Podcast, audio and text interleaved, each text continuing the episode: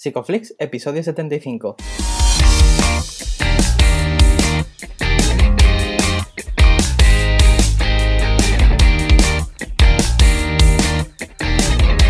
Bienvenidos a Psicoflix, un espacio de psicólogos para psicólogos, un podcast donde entre todos buscamos ser cada vez mejores profesionales de la psicología. Aquí hablamos de todas las estrategias, técnicas y noticias de la psicología contemporánea, pero siempre con la evidencia científica que nos gusta defender. Hoy estamos grabando a 3 de septiembre y estamos emitiendo nuestro episodio número 75, en el que vamos a hablar de sesgos cognitivos. Pero antes, recordaros que en psicoflix.com podéis registraros de manera gratuita y estar al día de todas nuestras novedades. Bienvenidos al podcast, yo soy Ye, sigo siendo Ye una semana más y ya de vuelta de vacaciones y hoy especialmente contento, pero lo contaremos ahora. ¿Qué tal, Darío? ¿Qué tal? Bueno, la gente habrá leído el título del episodio, o sea que contentos saben por qué. Bueno, antes vamos a, dar eh, bueno, un, aviso, ¿no? Un aviso, parece que estamos amenazando a la gente. Eh, Eduardo Polín está grabando, ha terminado de grabar un curso con nosotros y saldrá el día de septiembre. Introducción, el título Introducción a los principios del aprendizaje, bases filosóficas y científicas del análisis de conducta. Y ya está. es que, claro, es, Madre mía.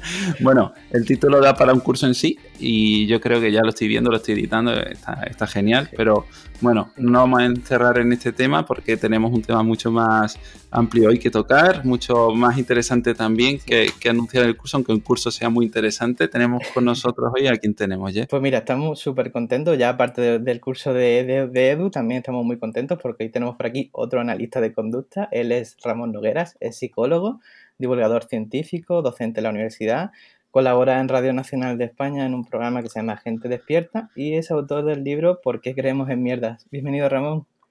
Bienvenido. Hola, buenos días. Me he quedado un poco con el culo torcido con el título del curso de Eduardo. ¿eh? Edu, Edu, Edu, tío, te quiero, pero tienes que currarte los títulos. ¿eh? O sea, e, e, este, este, título es todo lo que la gente espera al conductismo, ¿no? No puede ser. No, no, desde luego, pero bueno, ya está. Es que no hace falta un, un resumen. Con estímulo incondicional aversivo, Edu. Estímulo incondicional aversivo. Tendremos que hacerle un clickbait a lo que diario, ¿no? Sí. Yo qué sé. mira que me gusta lo que pone Edu, pero el título oh, hay, que, hay, que, modificarlo. Luego le, hacemos algo de magia y que, de rollo, bueno, aprende, aprende ciencia y ya está. bueno, bueno eh, Ramón, estamos encantados de tenerte hoy por aquí, de, verdad, de verdad. Es un placer para mí también.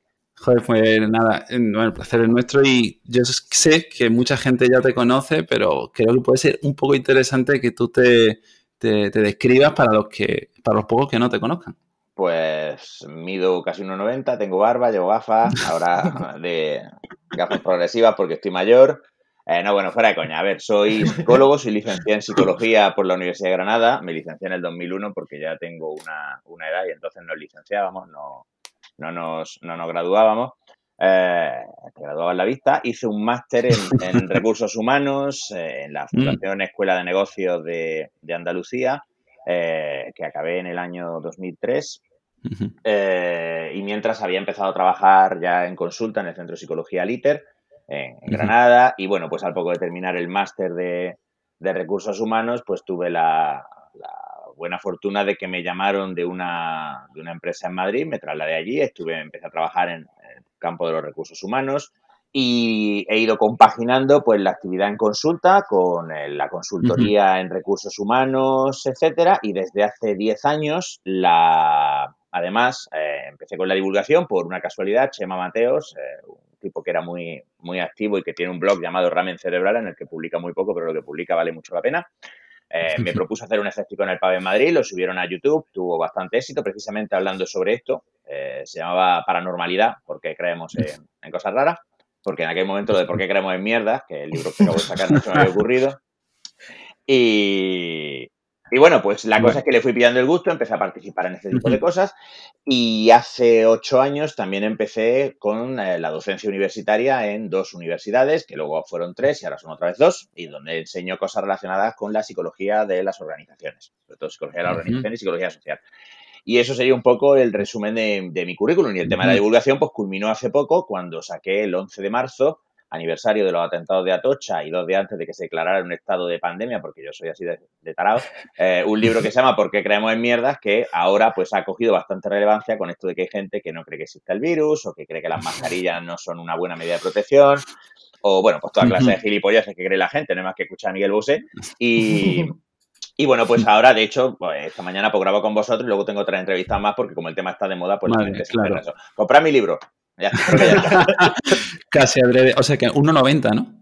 Eh, sí, un 88, 89 me midieron hace unos meses en el, en el acelerador de partículas de, de, de Serdañola y me dio una decepción. Yo pensaba que era 1,90, pero se ve que estoy encogiendo. Madre mía. No, bueno, y, ahora en serio, la, la, la, coincidencia un poco, ¿no? De que saques tu, tu libro con, con, todo esto, tú podías. Prever, no, una pandemia, supongo que no, pero eh, veías que un poco que eh, va en un auge esto de, las conspiraciones, de, ver que no, no... No, no, A ver, una de las cosas que, encontré revisando la literatura eh, para la preparación del libro fue que yo no creo que seamos más crédulos que creamos más gilipolleces de lo que creíamos antes. De hecho, cojones, antes la gente pues pensaba que la enfermedad la causaba demonios que se metían en tu cuerpo, ¿sabes? Que decir, joder, cómo hemos progresado. yo lo que creo es que la tecnología lo que sí permite es una difusión de, de las bulos y las mierdas y una, un alcance que antes no tenían. Eh, uno de los ejemplos que pongo, eh, voy a dar mucho el coñazo con el libro, pero es que como me ha costado un montón, eh, el esfuerzo lo tengo que amortizar. Uno de los ejemplos que, aparecen en, el libro es el de los frondeurs. los frondeurs eran unos buleros profesionales que se dedicaban a distribuir bulos en la Francia de la época de Richelieu y del de, cardenal Mazarino, de la época de los mosqueteros, de la novela de Dumas, y eran gente que iba pues, con, con folletos, panfletos impresos eh, por los caminos y, repartiéndolos a la gente y a los que no sabían leer, que eran bastantes, pues se los leían en voz alta a ellos. Y eran bulos, pues sobre, por ejemplo, que el cardenal Mazarino se follaba a su hermana, eh, todo tipo, por supuesto, de informaciones falsas sobre Falco. En muchas ciudades romanas han encontrado grafitis eh, divulgando bulos sobre figuras políticas, pues como Julio César o Cicerón o cualquiera que estuviera en aquel momento más o menos en el candelero. Quiero decir, esto es muy viejo las noticias falsas son muy viejas. Lo que pasa es que antes tú estabas limitado pues a tu círculo cercano, a lo que te podía llegar pues por unos medios de comunicación que tenían un alcance limitado. Y ahora estamos 24 por 7 conectados a un manantial de mierdas que es nuestro móvil, que además, eh, como sabemos bien todos los que nos dedicamos al análisis de conducta, tiene una serie de propiedades que lo hacen interesantísimo a la hora de eh, mantenernos pegados al mismo, pues el tema del refuerzo intermitente en forma de notificaciones, eh, el, diseño de las mismas para que, para que le prestemos más atención, etcétera. O sea, un móvil es un cacharro que desde un punto de vista del análisis conductual, pues está muy bien parido. Otra cosa es que esté, para qué está bien parido, pero está muy bien parido. Claro. Además, esto es que no es nuevo, porque es que justamente el otro día estaba leyendo un artículo eh, y, hablaba de la, de la mal gripe, de la mal llamada gripe española en 1918, y justamente eh, estaban hablando de la rebelión de los antimascarillas. Entonces, a la gente que, que no llevaba mascarilla le llamaban zánganos. Y han pasado 100 años y seguimos en las mismas. Tenemos muchísima información, pero no somos mejores tomando decisiones tampoco. No, porque a fin de cuentas nuestra toma de decisiones se ve afectada por una serie de, sesgos cognitivos que podemos entender como variables disposicionales que tenemos eh, que tenemos en mayor o menor medida todos los humanos, por supuesto, pues con las variedades de cada persona única. Y por tanto muchas veces pues lo que sí hacemos es un trabajo magnífico convenciéndonos de que somos completamente racionales y objetivos a la hora de, de, bueno, de valorar este tipo de cosas, de valorar la información, pero la realidad es que no. Y si se junta el hecho de que ahora en la actualidad hay agentes que presentan información de forma más o menos intencionadamente sesgada, eh, con que además eh, la recibimos de unos medios que, eh, que crean un contexto que facilita que no se reflexione ni se procese y le añadimos nuestros propios secos, pues tenemos ahí un coste bastante majo, pues para que salgan 3.000 gilipollas a la calle a decir que es que ellos lo que quieren es abrazarse y besarse en mitad de una pandemia que se transmite pues por aerosoles en la boca y en la nariz. Claro, a todo esto además le sumamos los, influencers y, todo, este todo este poder que pueden llegar a tener y, explotamos. Podría ser interesante ver también eh, la función que tienen estos sesgos, para qué están ahí. Hombre, eh, hablar de para qué está un sesgo es siempre complejo porque es meterte en cómo ese sesgo, ese comportamiento fue seleccionado y eso siempre es un fangal muy, eh, muy complicado, ¿no? Porque no deja de ser muy especulativo.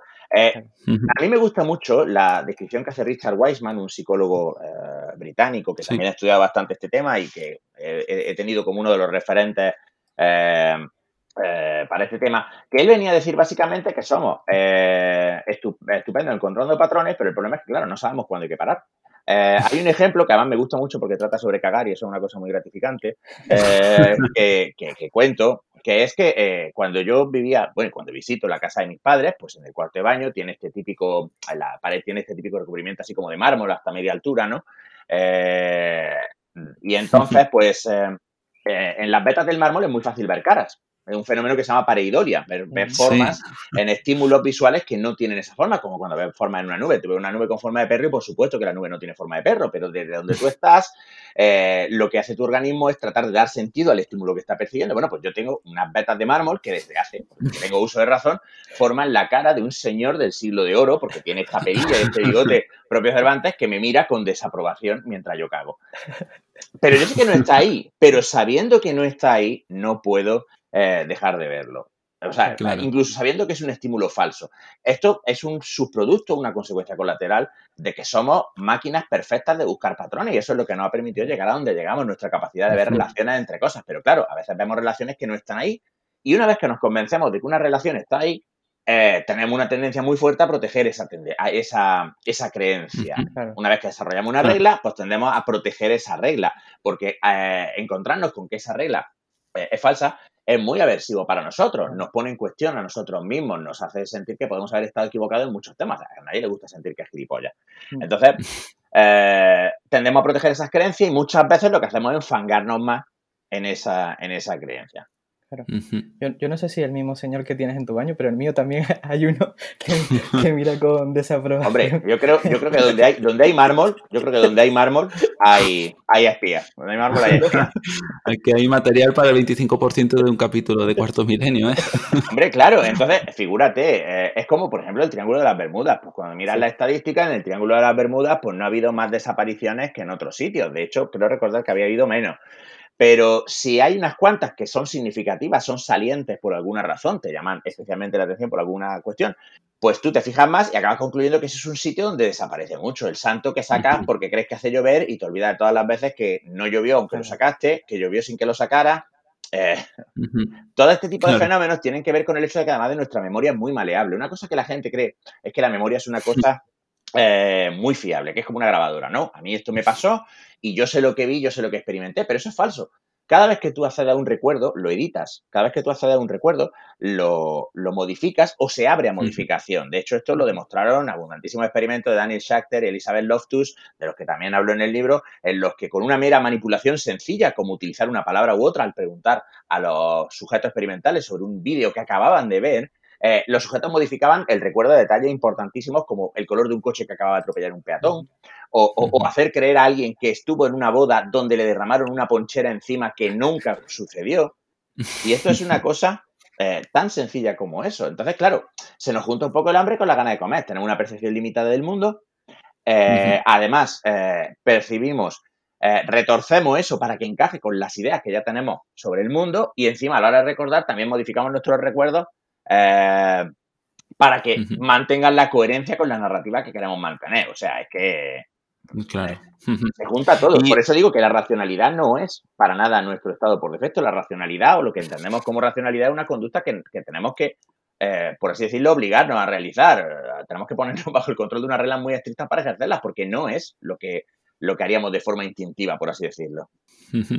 A veces, eh, bueno, se ha relacionado esta incredulidad a lo mejor con, la estupidez, pero alguna vez has dicho que la defensa de esas reglas sí que pueden llegar a correlacionar con la inteligencia. Sí, la evidencia que hay, aunque no es muy concluyente, sí parece dar a entender que las personas más inteligentes no, no son menos propensas a creer en, en estupideces que las personas más, menos inteligentes, el nivel de estudios tampoco. Lo que sí parece es que las personas con una eh, inteligencia más elevada eh, son capaces de crear justificaciones más resistentes a sus mierdas, porque a fin de cuentas, si tú además te percibes como una persona más inteligente, estarás más motivado para defender estas creencias, porque a fin de cuentas eh, habrás llegado a esas creencias con un proceso de razonamiento más complejo que probablemente confundas con que sea más verdadero. Entonces, no, cuando tú ves a un tío que cree que la vacuna del COVID lleva chips implantados por Bill Gates, no sé qué, ese tío no tiene por qué ser tonto. Puede ser tonto, por supuesto que sí, puede ser más tonto que darle al pisto un avión, pero no tiene por qué, no hay una relación necesaria. Es decir, esto lo cree porque es tonto. No, puede creerlo y ser tonto o no ser tonto. claro. Bueno, y quien te conozca conocerá de sobra el sesgo de confirmación, pero habrá otros, hay otros. ¿Cuáles son los principales que podemos detectar? A ver, yo a la hora de, Hay cientos, las clasificaciones de sesgos y errores cognitivos, hay cientos, hay libros de enteros dedicados a esto, las clasificaciones son larguísimas.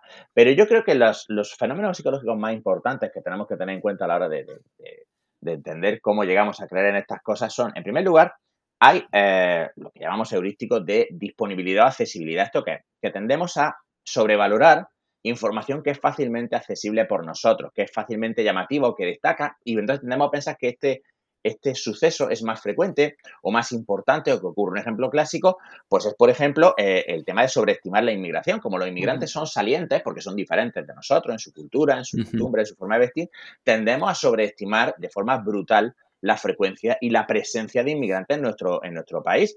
Una de las cosas que me, me divirtió eh, redactando el libro fue ver que en ningún país, en ningún país los ciudadanos estiman correctamente, es que ni se acercan el porcentaje de población inmigrante que hay en el país. Ninguno. Pero, pero hay de gente que no se equivoca mucho, como los noruegos, los suecos, que, son gente que cometen un error, pero ese error mm, no es exagerado, a eh, países como Brasil, donde el error es simplemente abismal, o sea, es que es, exagerado. De hecho, mm, tendría que citarlo de, de, memoria, pero si no recuerdo mal, en la mayoría de los eh, países, la, media, por así decirlo, de inmigración, la ciudadanía considera que está en torno al 28% de la población. Fíjate que flipes esto, esto es entre uno de cada cuatro y uno de cada tres ciudadanos, es un montón. Pero eh, en realidad la media suele estar en torno al 12.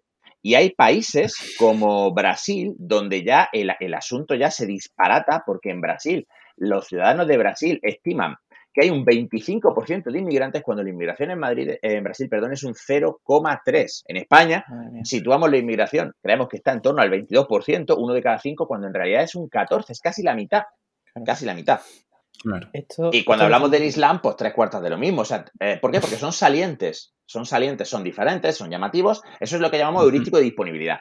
Además, eh, se encuentra eh, otro fenómeno crucial en la disonancia cognitiva, que es el malestar que, se da cuando tenemos un choque, una discrepancia entre nuestra, entre, por ejemplo, una creencia y nuestra conducta, y, o, o, bien una creencia que dábamos por cierta y evidencia que la desconfirma. En esos casos, nuestro instinto es intentar reducir esta disonancia, dejar de sentirnos mal. Esto podemos hacerlo de varias formas. Una es ajustar nuestra conducta o nuestras, nuestras creencias, pero eso es complicado porque cuanto más has invertido en una creencia, más motivado estás para defender esta creencia. Entonces, ahí entra el sesgo de confirmación famoso, la tendencia a preferir la información que confirma nuestra, nuestra creencia previa sería un reforzador, el, encontrar esa, esa, información sería una conducta reforzada con una mayor, una reducción de la disonancia, una reducción del, malestar, mientras que tendemos a rechazar, a descartar o a, ignorar y olvidar la información que la desconfirma. ¿Por qué? Pues porque eso, eso, es un estímulo aversivo para nosotros. Entonces nosotros lo que intentamos es evitar esa estimulación. Entonces el seco de confirmación se podría describir en términos de análisis conductuales como un comportamiento que está reforzado, eh, reforzado negativamente por una reducción de la disonancia, una reducción del malestar que experimentamos al tener creencia. Por ejemplo, pues tú eres pro homeopatía, te enseñan una pila de metaanálisis que dicen que la homeopatía no funciona. Si tú llevas muchos años dando la turra con la homeopatía, tú has hecho una, una inversión muy fuerte en ese comportamiento. Has hecho una inversión muy grande. Con lo cual, eh, reconocer o aceptar que has estado equivocado todo este tiempo, encontrarte con que puedes haber causado un enorme daño a otras personas, puedes habértelo causado tú, etcétera, es tremendamente aversivo. Claro. Entonces, claro, tú estás muy motivado para reducirla. Y luego, pues hay muchos más fenómenos que, bueno, que detallo en el libro. Por ejemplo, somos malísimos con los números, malísimos con la estadística. El hecho de en qué orden se presentan los números en una noticia nos hace percibirla de una forma u otra. Por ejemplo, el efecto de anclaje. Valoramos si una cosa es buena o mala en función del primer estímulo que se nos presenta, que es lo que llamamos ancla, lo que tomamos como referencia. Fijaros cómo muchas veces las noticias se dan números sin contexto ninguno. Se ha doblado el número de contagios de COVID. Bueno, pero si había, por ejemplo, uno y ahora son dos, pues tampoco hay que preocuparse. Si había 100.000, ahora 200.000, sí hay que preocuparse. Pero un número solo en contexto no nos dice nada, pero tú utilizas ciertas palabras que tienen unas connotaciones emocionales, tienen unas asociaciones con respuesta emocional y dices, se ha doblado el número de contagios. Y dices, tú, oh Dios mío, me cago en mi puta vida, el fin del mundo. Y dices, bueno, antes había dos, ahora hay cuatro, ¿sabes, macho? No, no te dicen, por ejemplo, comparado con qué. No te, los números por sí solos no tienen mucha información. Si además a eso le añadimos que se usan muchas veces estadísticos como la media, que en sí solo no es informativo, es decir, que la media de, de salarios es tal, no nos, no. No, no. nos da información realmente sobre qué es lo que gana la mayoría de personas, porque unos pocos que ganen mucho desequilibrarían la media. Como puedes ver, hay multitud de fenómenos de este tipo. Hoy en, hoy en día, de hecho, lo estamos viendo mucho en la tele con el fenómeno de los ocupas, ¿no? Y el seco de disponibilidad de que parece que, que hay una invasión, ¿no? Y cuando, Efectivamente. cuando la estadística no es así. Noticia patrocinada por Securitas Direct, Prosegur, el BBVA y el Santander. todavía, todavía no, no, hemos llegado a eso, madre mía. No, como, pues, uy, como, eh, uy, como que no, que se anuncian. Claro. Que, que, que no se esconden. Pero vamos a ver, el tema es ese. Eh, se, hizo, se hizo recientemente, se publicó un recuento del número de viviendas construidas en España. Me parece sí. recordar que había 19 millones de viviendas eh, y el número de denuncias por ocupación, y creo que el número de denuncias de vivienda ocupada por cualquier causa llegaba al 0,03% sí, o algo así. De hecho, de hecho, como se dice por ahí, es muchísimo más probable que te quite tu vivienda del banco que te la quite okay. el, Sí. que te la quite el, eh, el ocupa, ¿no? Sí. Además, uh -huh. eh, bueno, pues el movimiento de ocupación es una cosa, las mafias que extorsionan a la gente arrebatándole su vivienda son otra, pero se mezclan porque además eh, tendemos a preferir explicaciones sencillotas. Tendemos a preferir explicaciones sencillotas. Es como os decía, ya de por sí tenemos medios que están interesados eh, y su conducta está incentivada pues, por conseguir atención, por conseguir clics. Eh, ¿Por qué? Porque eso, de, de ahí es de donde sacan el dinero de los anunciantes. Con lo cual a ellos les interesa poner la noticia en los términos más escandalosos. Uh -huh. En segundo lugar, fijaros también en el entorno de las redes sociales. El entorno de las redes sociales es un entorno en el que la fricción para compartir una noticia falsa o verdadera es nula. O sea, eh, es muy fácil. Fijaros cómo la informática ha ido pasando de tener que usar eh, líneas de comandos cuando utilizábamos Basic, MS2, utilizábamos el sistema operativo MS2, etcétera, ahora que es mover un pulgar. O sea, claro, cuando la gente dice, oh, Dios mío, los nativos digitales, qué listos son los bebés que pueden hacer así en un iPad y ver cosas. No es que el bebé sea muy listo, es que los diseñadores de estas interfaces han hecho un trabajo magnífico asegurándose de que cualquier soplapollas puede utilizar un teléfono móvil. Cualquier persona, por nulo conocimiento que tenga, es fácil, es apretar con el dedo, joder, si es que es la cosa más fácil que hay. Entonces, claro, fijaros lo sencillo que es compartir una noticia, sobre todo desde el móvil. Yo leo algo, uh -huh. el titular es encabronante. La indignación funciona muy bien porque además la indignación es una emoción eh, que es positivamente, es positiva para nosotros porque nos hace sentir que tenemos más razón. Uh -huh. Entonces uh -huh. yo la comparto. ¿Qué tengo que hacer para compartir? Hacer un gesto con el pulgar. Muchas veces además se comparten las cosas sin siquiera un comentario. O sea, si ya, si te lo quieres currar, pues pones maldito coleta, perro Sánchez, Pablo Pandemia, ruina de España. Pero eso ya si eres un Cervantes, ¿sabes? Si no, pues entonces coges y le das a compartir y lo compartes y lo sueltas. Co compartir en WhatsApp es lo mismo, es apretar un poco y decir, mandar a Cholo, venga, ya está. Son, se ha ido simplificando. Con lo cual, vamos a hacer más fácilmente esta conducta si no tenemos fricción, no tenemos obstáculos para realizarla. Eh, eh, por eso las redes sociales han causado este aparente tsunami de noticias. No es que seamos más crédulos que antes, es que ahora uh -huh. todos gilipollas tienen un altavoz y es un altavoz muy fácil de usar y puede tener un alcance grandísimo, como el caso de los influencers, etcétera. Claro.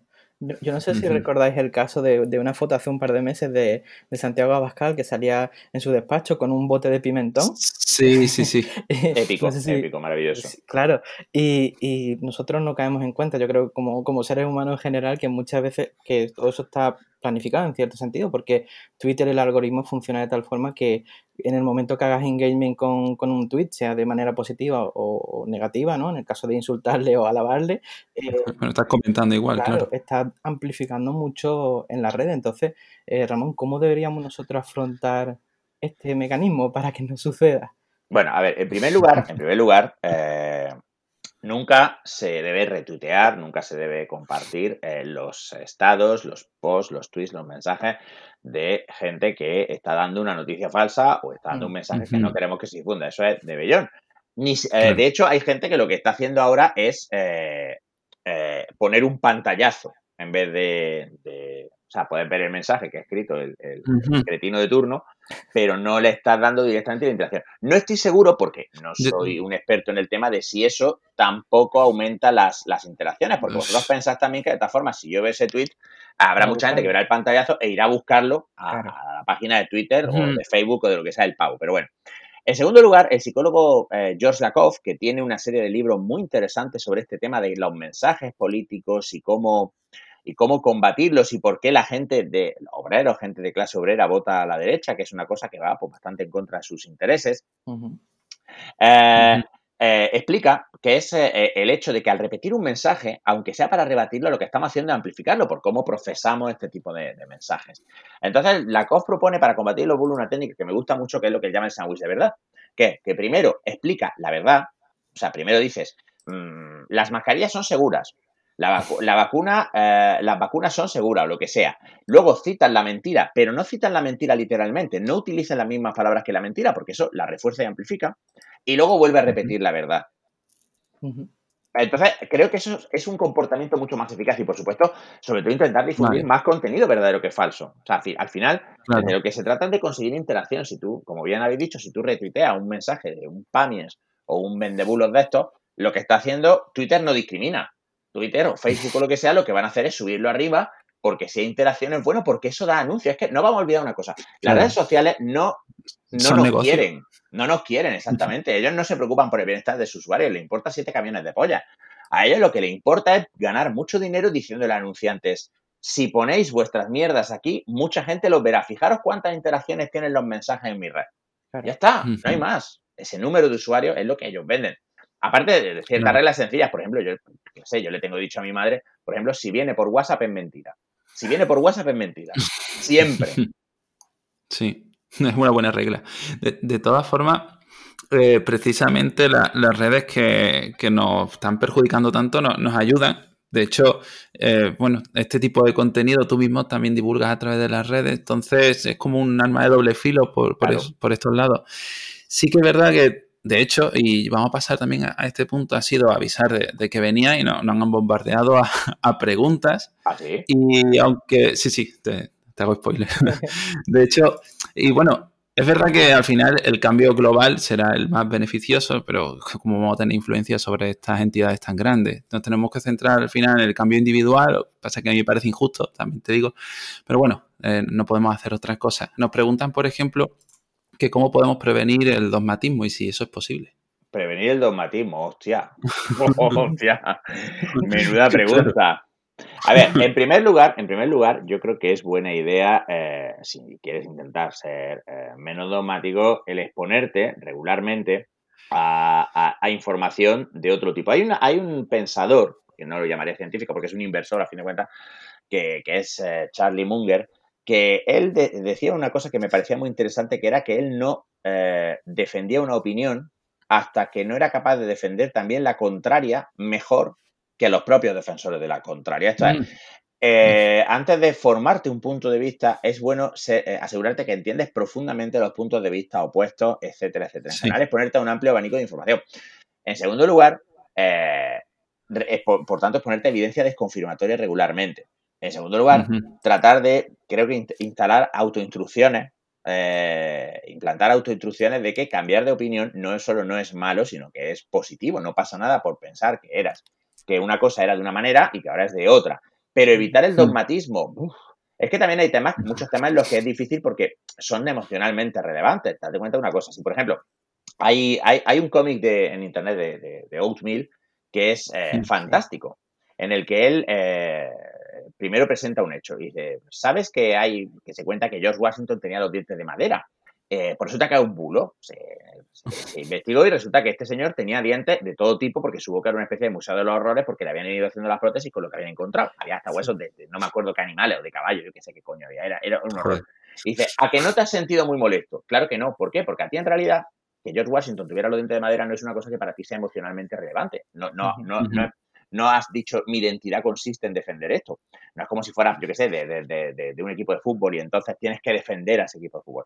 Pero en cambio, cuando se habla de temas como que George Washington pues tenía esclavos o, cosas por el estilo, la gente se pone muy nerviosa, muy nerviosa. ¿Por qué? Porque ahí ya esa, esa, imagen que ellos tienen de George Washington como un libertador y tal se puede ver comprometida y entonces ellos, eh, esa, esa, creencia la consideran una parte muy definitoria de quiénes son. Si esa creencia está equivocada, ellos están equivocados. Vale, pues mm. tienes que recordarte a ti mismo que cambiar de idea no es malo, que no pasa nada. Tuviste una creencia que en aquel momento era válida. Eh, yo creo que aquí el análisis de conducta y, y el entender que cada conducta tiene una función y que sirve para algo también ayuda mucho a adoptar una perspectiva un poquito más relajada, ¿no? Porque, oye, pues si resulta que una creencia tuya estaba equivocada, pues nada, era una creencia que tenía una conducta que tenía una función y ahora pues resulta que hay otra conducta, otra creencia diferente que cumple mejor esa función y ya está, y no pasa nada. Yo creo que, eso sí te da una, una mayor flexibilidad para que luego digan que los conductistas somos inflexibles. Seguro que hay gente por ahí haciendo yoga. Bueno, y también nos pregunta... El yoga está bien, el yoga está bien. El, yoga está genial. el yoga está genial, yo siempre lo defiendo. Bueno, nos preguntan también que cómo podemos evitar caer en los egos sistemáticos que nos llevan a creer en mierdas. Me encanta cómo acaba esto. Sí. Es muy, muy, muy, muy difícil. Gente como, como Daniel Kahneman, que, que, son los que, los que llevan toda la vida estudiando este tipo de cosas. Kahneman decía que él llevaba 45 años investigando este tema y que no había mejorado absolutamente nada. Lo cual, pues si te pones a pensarlo, pues una mijita deprimente, ¿no? Total. Es, bastante jodido. Entonces, eh, la, hay una serie de cosas que podemos hacer para engañarnos un poco menos y que comento al, al final del libro. ¿Vale? En primer lugar, Decir la verdad sirve. Uno de cada cuatro estudios que se hicieron sobre, sobre eh, personas a las que se les facilita una información correcta y ver si, si modificamos o no modificamos nuestra opinión, eh, modificaban, cambiaban su, de idea. O sea que darle información verdadera y difundir información verdadera basta. Eh, a veces. Solo que no es lo único, no, no basta por sí solo. Pero también, cuando hablamos de la cita de Kahneman, que dice llevo 45 años estudiando este tema y no mejoro lo más mínimo, también es cierto que hay que leer la cita completa, porque yo de hecho acabo de hacer la misma pirula que hacen muchas veces los, medios, que es dar un corte. Eh, lo que decía, lo que decía era que él es absolutamente pesimista de que su libro, Pensar deprisa, pensar despacio, puede servir como libro de autoayuda, porque lleva 45 años estudiando ese tema y no ha mejorado en lo más mínimo. De hecho, el trabajo comenzó precisamente porque Libersky, eh, que son dos personas con una formación estadística brutal, se dieron cuenta que sus intuiciones estadísticas eran tan malas como las de gente sin formación. Claro. O sea, entonces, eh, Kahneman sostiene que si tienes formación y te molesta en investigar sobre estas cosas, puedes empezar a reconocer señales que te indican, oye, igual tendría que pararme, igual tendría que pararme y darle una vueltecita a esto. Daros cuenta también de que, por ejemplo, fenómenos como la conformidad y la presión social de los experimentos de Ash, los experimentos clásicos en los que se les pone a un grupo de sujetos que son todos con pinches del experimentador menos uno, una línea, si tienen que decir qué línea es la más larga, y entonces cuando los participantes compinchados empiezan a decir una respuesta falsa, al final muchos de los, de los participantes verdaderos en el estudio acababan cambiando su opinión para decir que la más larga era una que no era la más larga. No todas las personas modifican su opinión para conformarse. O sea, démonos cuenta que los egos son tendencia, pero no todo el mundo cae en la tendencia no todo el mundo cae. Si hablamos de cosas como la ceguera atencional, por ejemplo, que tú estés viendo un vídeo en el que una jugadora de baloncesto se pasan pelotas y tú tienes que contar cuántas veces las del equipo blanco hacen un pase y en mitad del vídeo pasa un gorila y se da golpe en el pecho y sale y la mitad de la gente que está viendo el vídeo le pregunta, oye, ¿has visto algo raro? Y no han visto al gorila. Claro, la mitad de la gente no lo ha visto, pero la otra mitad sí. ¿Entendemos? Entonces, ¿qué cosas podemos hacer? Vale, pues primero, recordar que tendemos a fijarnos más en lo malo y a pensar que el pasado era mejor no es cierto. Tendemos a sobreestimar aquello que nos preocupa. Recordarnos que tenemos a sobreestimar lo que nos preocupa. En segundo lugar, cada vez que leas una noticia o te llega una cadena de WhatsApp o alguien te cuente algo, fíjate si estás sintiendo alguna respuesta emocional. Si estás sintiendo una emoción, probablemente es que la información esté diseñada para que te emociones, para que te exaltes y estés cayendo en ello. Y es fácil. Eh, eh, eh, entonces puedes pararte y decir, oye, a lo mejor tengo que pensar un poquito, un poquito más. Es bueno ser escéptico con las noticias, sin caer en el cinismo, porque no todo es mentira, pero sí es cierto que, eh, porque normalmente es más fácil encontrar noticias exageradas que noticias realmente falsas. Pero, por ejemplo, James sí. que es un psicólogo que ha hecho un trabajo muy bueno acerca de cómo escribir un diario, escribir sobre nuestras emociones, puede ayudar a sentirnos mejor, eh, propone que en vez de consumir noticias tal y como las consumimos en Twitter o, en la televisión, que es actualizaciones continuas que en realidad están vacías de contenido muchas veces, eh, busquemos noticias que sean análisis más detallados ya a posteriori. O sea, que, estemos que nos asesinemos menos con estar al minuto informado y que busquemos hmm. análisis un poquito más profundo a posteriori que suelen ser más verdaderos. En cuarto lugar, uno de los secos más jodidos que tenemos cuando, cuando tratamos con estas cosas es que asumimos que todo el mundo piensa como nosotros y que la forma en la que pensamos y en la que actuamos es un estándar, con lo cual cuando la gente hace cosas diferentes decimos, ¿cómo puede ser esto? Eres un puto monstruo. No, no, no solo nos equivocamos porque los demás no son como nosotros, sino porque, de hecho, a menudo nosotros mismos nos equivocamos al pensar en cómo somos. Entonces, recordarte a ti mismo que alguien no piense como tú no implica que sea un psicópata.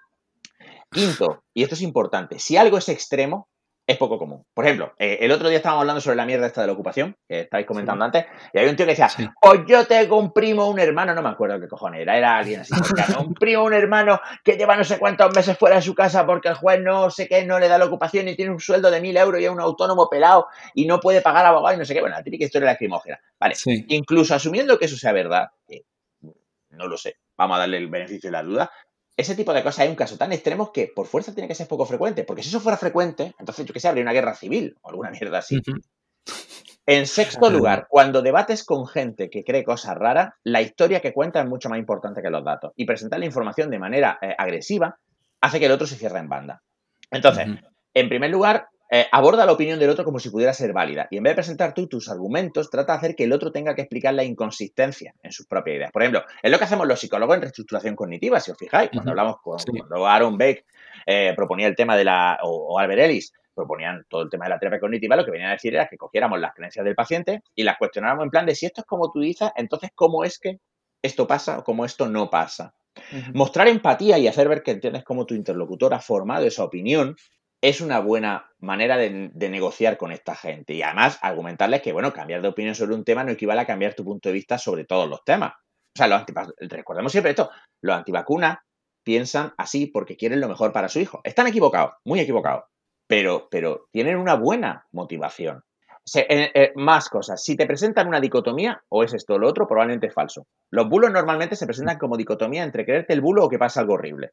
¿Vale? Pues el tema este de, por ejemplo, la mayoría de los bulos maltusianos, pero maltusianos quiere decir que esto es un plan del nuevo orden mundial para reducir la población, no sé qué, muchos tienden a ser falsos porque son o, crees en esto o habrá un apocalipsis. O crees, en política se ve un montón. O nosotros o la barbarie.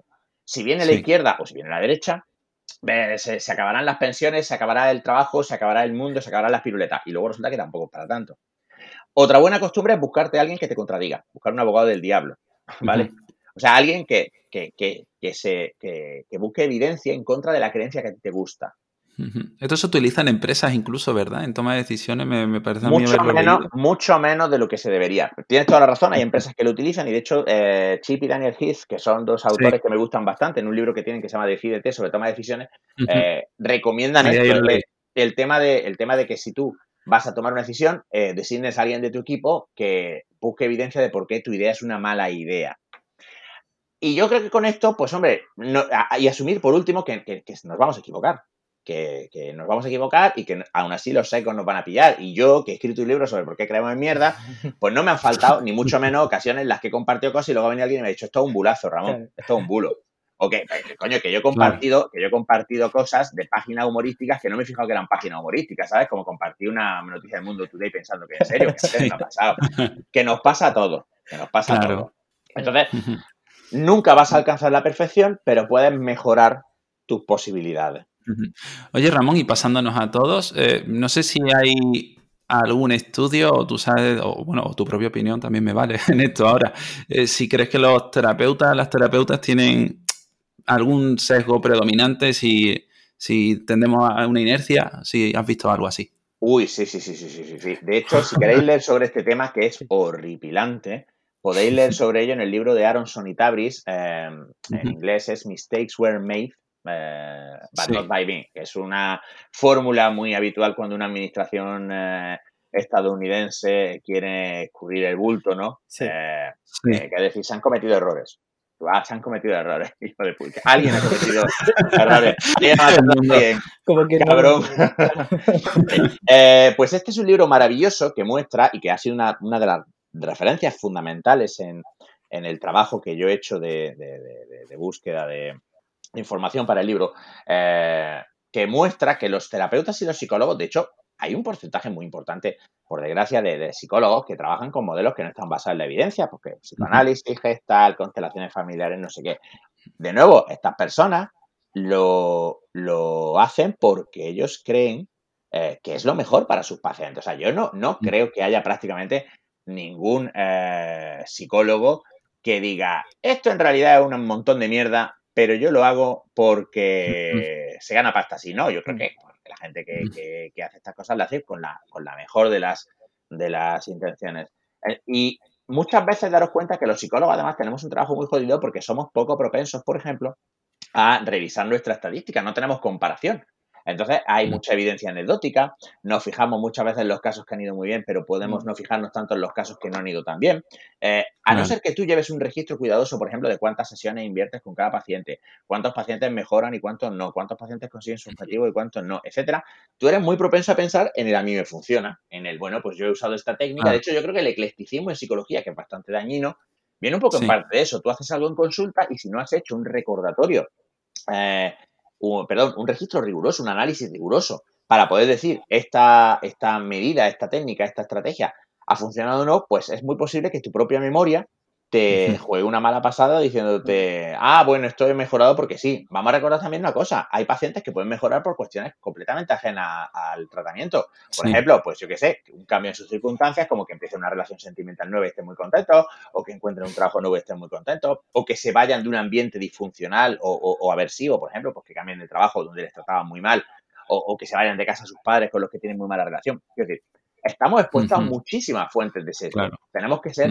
extremadamente cuidadosos y por eso yo ahí eh, coincido muchísimo con, mi queridísima y admiradísima Miriam Rocha, con mi maestra, con que el análisis de conducta es la herramienta esencial para nosotros, porque no solo es la forma que tenemos de ayudar mejor a nuestros pacientes porque, porque nos permite desarrollar y elegir mejor las técnicas a utilizar, sino porque nos permite verificar que lo que hacemos funciona. Que es que esto no es mm. moco de pavo. Con el análisis de conducta nosotros podemos estimar al menos razonablemente si algo ha funcionado o no ha funcionado y por qué. Sin mm. eso lo que vamos es tirando de intuición y no podemos tirar de intuición. Claro. Y si a esto le sumas además que has podido invertir miles de horas y miles de euros en una formación, pienso en los psicoanalistas, a lo mejor en sus cinco años de formación. Pues, es lo que decías antes, ¿no? Has invertido mucho en tus creencias como para ahora romperlas, tirarlas a la basura y coger otras. Es que ahí lo estás clavando, Darío, claro, porque evidentemente tú imagínate que te has hecho unos dinerales enormes, que además, porque estas mierdas nunca son baratas, quiero decir, si ya, la formación seria y de calidad no es barata, como es lógico y natural por otro lado, pues imagínate estas mierdas. A mí me han ofrecido máster de coaching. Y hmm. estuvieron persiguiéndome unos cuantos años, unos de una escuela muy reconocida de coaching, dándome el coñazo con un máster que costaba 4 o 5 mil euros para que me enseñen a hacer más o menos el equivalente a masturbar chimpancé. O sea que no, que no, que tiene esto ni puto sentido. Ahora, tú imagínate que te lo has gastado, pues lo tienes que rentar, evidentemente. Claro. Recordar también un problema gravísimo que viene desde el despelote que son los colegios oficiales de psicólogos, que es que en realidad la formación que realizamos para, certificar y para habilitar a las personas para el trabajo de, consulta, que yo cada vez dudo más de si llamarlo clínico, porque no, en, muchos casos no hay nada clínico en esto, pero bueno, eh, eh, ni el PIR ni el psicólogo general sanitario garantiza que luego el psicólogo vaya a llevar una práctica basada en la evidencia, porque yo conozco casos, conozco casos por personas con las que he tratado, de gente que, en consulta les han leído el tarot, les han echado, les han leído el aura, les han hablado con los ángeles, y son gente que ha pasado por esas habilitaciones. Eh, yo tuve muchas peleas y tuve muchos conflictos cuando yo estaba terminando la carrera en el practicum porque mi tutor pues era psicoanalista y bueno, pues no, no congeniábamos, ¿no? Pero mi tutor, hablándome de su trayectoria un día, pues me dijo que él había terminado su carrera, él había sido cognitivo-conductual, había ido a Granada a hacer su residencia del PIR y allí se había convertido al psicoanálisis, que no hay garantías. O sea, es que mm, ni el PG se garantiza nada. Entonces, claro, tenemos que tener muchísimo cuidado con esto. Sí, sí, tenemos que tener muchísimo cuidado porque se nos cuelan luego las cosas y, luego llega una persona a consulta y te dice que ha visto barbaridades, ¿no? Y luego nuestra reputación, ¿no? También como analistas de conducta. Y... Pero te digo esto como te lo digo en empresa, que yo en los 15 años que yo he estado de consultor de recursos humanos también he visto cada gilipollas que tiene el misterio, ¿sabes? Los enneagramas, la programación neurolingüística, que yo una vez me encontré con un master practitioner de PNL, un maestro de la comunicación humana que va a empezar a tartaja, para empezar. Ya, ya, ya está. Luego, pues bueno, vamos vamos a dejarlo en que era un chaval alemán que apenas hablaba español y que tampoco era muy persuasivo, ¿vale? Pero, pero claro, si te has gastado mm, X mil pavos en un programa de formación en PNL, pues coño, lo tendrás que rentabilizar, si yo lo entiendo. Si es que somos así, esto también se llama falacia de coste invertido. Cuanto más invertimos en una, eh, en una acción, en una creencia, más propensos somos a abandonar ese curso de acción porque resulta muy aversivo reconocer que es un error. Es lo que le pasa a los jugadores, no eso de, bueno, pues sigo jugando hasta que recupere las pérdidas. No las va a recuperar. Acepta esas pérdidas y muévete, pero es muy difícil aceptar esas pérdidas. Claro. Y claro, es que es así. Y, es muy difícil recoger cable. Una vez que estás metido, eh, cuesta mucho, ¿no? Dar la vuelta. Recoger cable es aversivo como si te lo metieras por el mismísimo culo. O sea, es recoger cable es doloroso. Doloroso, porque tener razón es lo mejor que hay en esta vida. Tener razón es lo más guay que hay. Tener razón es mejor que drogarse, es mejor que follar. Es mejor que follar drogado. Es, lo más grande que hay en esta vida. La gente se mata con tal de tener razón. Total. Así que no hay otra. Y tenemos que aceptarlo y tenemos que vigilarnos con eso. Y, nunca, y no siempre lo conseguiremos. Claro. Eh, me gusta mucho que estás diciendo esto porque, que, bueno, también está relacionado mucho con la forma de divulgar, ¿no? Y en tu caso tú, pues, transmites de una forma, pues, natural y cómica y acercas conceptos que son difíciles y lo haces de forma fácil, ¿no? De, comprender. ¿Cómo podríamos nosotros, o sea, como comunidad de psicólogos, afrontar esta divulgación? Yo creo que para empezar, eh, falta mucha divulgación en cuanto a cómo funciona realmente la ciencia de la conducta. la gente tiene una idea de la psicología que es un disparate y que no tiene absolutamente nada que ver con la realidad. Entonces yo creo que tenemos que empezar con lo básico. Y ahí eh, creo que se está haciendo, y vosotros sois parte de este movimiento, eh, una labor cada vez mejor, porque yo cada vez más veo a, gente jovencita que son o, estudiantes que están acabando el grado, o gente que acaba de terminar el grado, que estáis haciendo una divulgación de la polla en podcast, Instagram, Twitter. O sea, yo creo que, estamos viviendo un muy buen momento para la divulgación, pero hay que empezar por lo básico. Lo básico es que la gente entienda que, al contrario de lo que dicen los mamarrachos de no, la mente humana es inaccesible y polla de vinagre. En primer lugar, no existe la mente. En segundo lugar, hay unas leyes de la conducta que están probadas experimentalmente dentro del laboratorio, están probadas en el campo. Punto pelota. Y esas leyes son como la ley de la gravedad o como las ecuaciones de Maxwell. Son leyes, están establecidas. Nadie discute el condicionamiento operante. ¿No se discute con Skinner? No. No, no se discute. Palabrita de Skinner.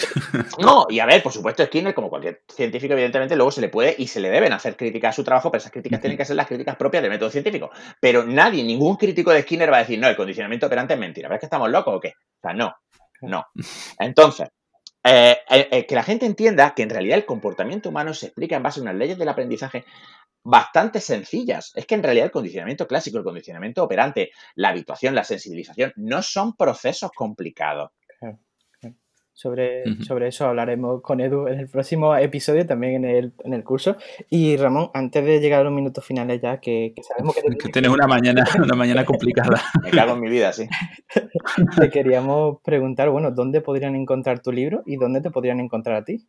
A ver, a mí se me puede encontrar en la página web sedecodeconfirmación.com. Sí. Eh, ahí es mm, donde se, puede contactar más fácilmente contigo. Es sobre todo un blog sobre psicología, aunque bueno, pues también eh, hay algunas páginas pues, detallando lo típico. Bueno, está, está terminando de rehacerse. Eh, también estoy en Twitter con mi nombre, Ramón Nogueras. ¿Vale? Y en cuanto a mi libro, pues se puede encontrar en montones de sitios. se puede encontrar, yo sobre todo siempre recomiendo a la gente eh, que busque en librerías independientes. Para esto la web todostulibros.com es una web fantástica porque tú le das una localización y te dice qué librería cerca de esa localización eh, llevan un libro determinado. Eh, pero vamos, en todas las grandes cadenas, FNAC, Casa del Libro, etcétera, y también se puede comprar en ebook en montones de páginas web. En caso de duda, siempre contactáis con la editorial, los chicos de la editorial Kailas, que son un, un amor, y ellos os informarán de dónde podéis conseguir el, libro. Pero vamos, está en todas partes. Eh, está, trabajamos por suerte con una de las distribuidoras más grandes y está a nivel nacional en cualquier sitio. Qué bueno. De hecho, me, ha escrito, he tenido el honor y la suerte que me ha escrito gente diciendo, hostia, estoy en Chile, me ha llegado tu libro. Si llega a Chile, tú te lo puedes comprar en Málaga. te llega, te llega. Que además yo lo he leído y me ha encantado y, lo recomendamos muchísimo. Pondremos un enlace en la web para que la gente pueda acceder directamente al libro. Y Ramón, agradecerte mucho este tiempo. Ah, no, no, no. Agradecer a vosotros la oportunidad y, el trabajo de, divulgación que hacéis, que es absolutamente top. Muchísimas gracias. Es, un gusto. Escucharte siempre es un gusto y además respondas a lo que te digo, eso está más guay también todavía. no soy solo oyente. Muy bien, muchas gracias, Ramón, de verdad. Cuidado mucho, un abrazo. Muchas gracias. Un abrazo. Y bueno, a ti que estás al otro lado, muchas gracias también por invertir tu tiempo en estar aquí con nosotros una semana más. Eh, ya sabes que eh, hemos sacado un curso, bueno, va a estar saliendo ya la semana que viene con Edu Polín, hablaremos de la introducción a los principios del aprendizaje y nada, si te ha gustado el episodio, suscríbete y nosotros nos vemos la próxima semana, además con Edu Polín por aquí, el próximo jueves a las 8 de la tarde en un nuevo episodio aquí en psicoflix.com, en Spotify, en iTunes y en iVoox. Hasta luego. Hasta luego.